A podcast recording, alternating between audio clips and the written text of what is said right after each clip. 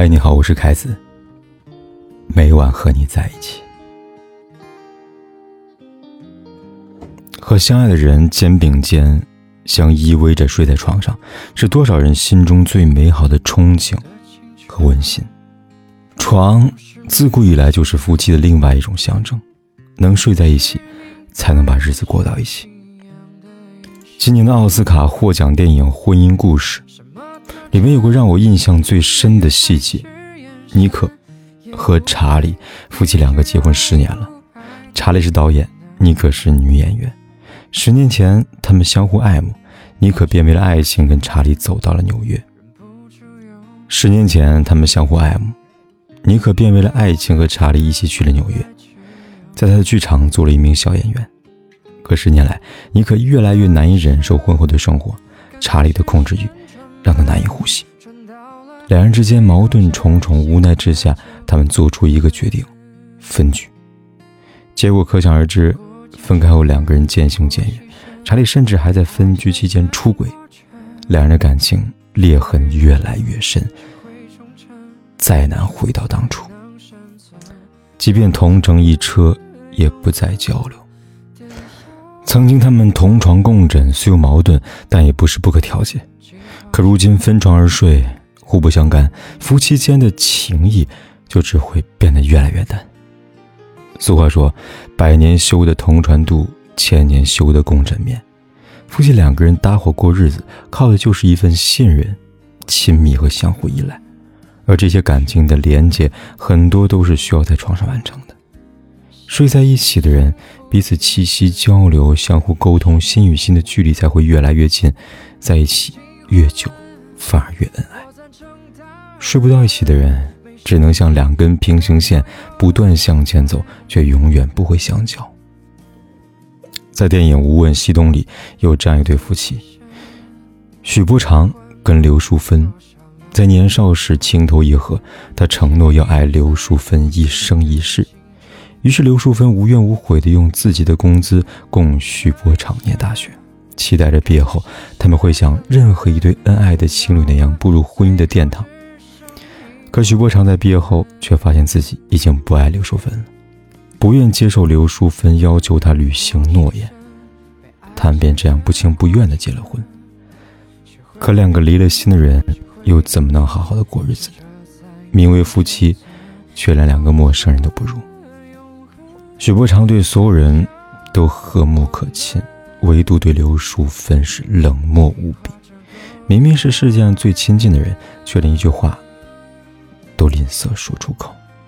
同在一个屋檐下，却分床睡了许多年，承受不了这样貌合神离冷暴力的刘淑芬，一次次的殴打辱骂许伯常，但他却从来只是安静的忍受。直到后来彻底崩溃的刘淑芬，终于明白，一直以来他都是在自欺欺人。这段婚姻早已面目全非了。毕竟，连睡在一张床上都是奢侈的，说一句话都是额外恩赐的夫妻，哪还有丝毫的情谊呢？小小一张床，却是夫妻生活的试金石。不能一起好好睡觉的人，日子也很难过到一起去。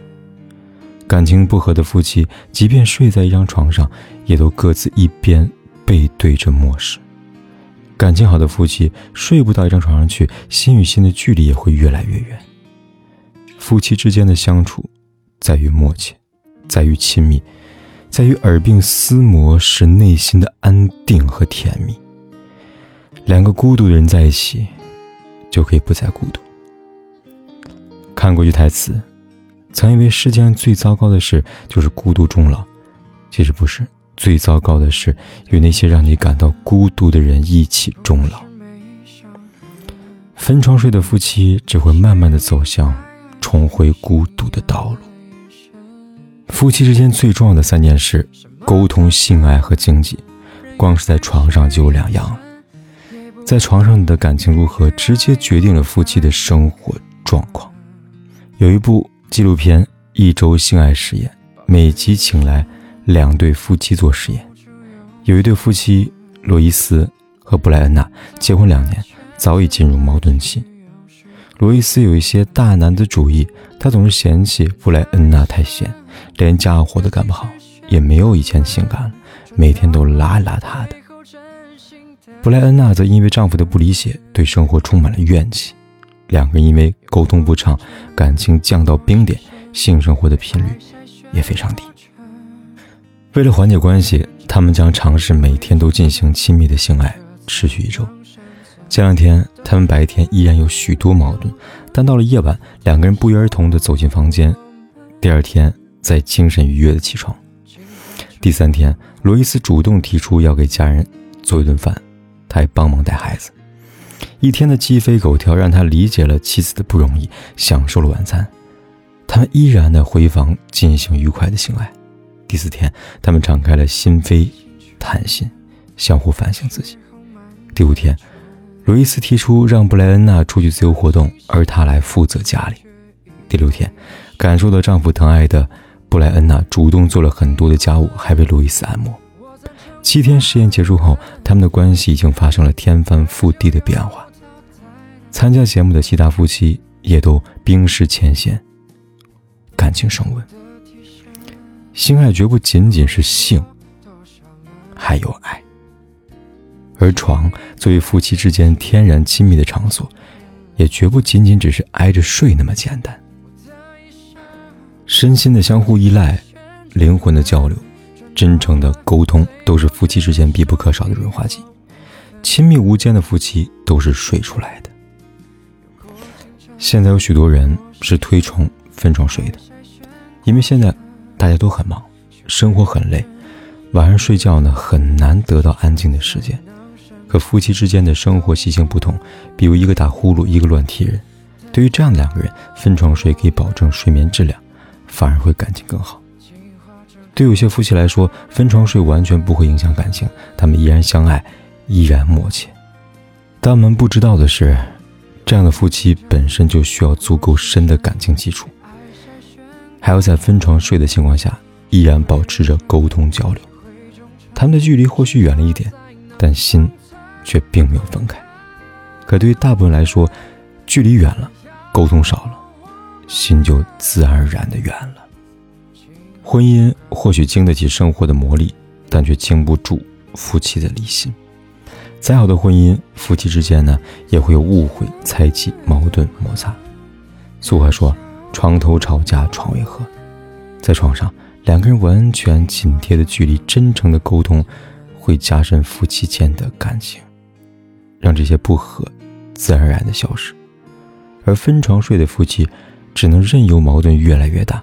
连彻夜长谈、解开心结的机会都没有了。分床睡的夫妻是很难在一起睡回去的，因为两个人的距离越拉越远，而重新走入一个人的心里却越来越难。好好睡觉，不仅是对自己负责，也是对婚姻尊重。永远别让分床睡成为你婚姻的潜在杀手。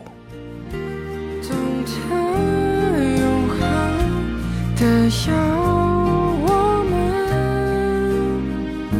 进化成更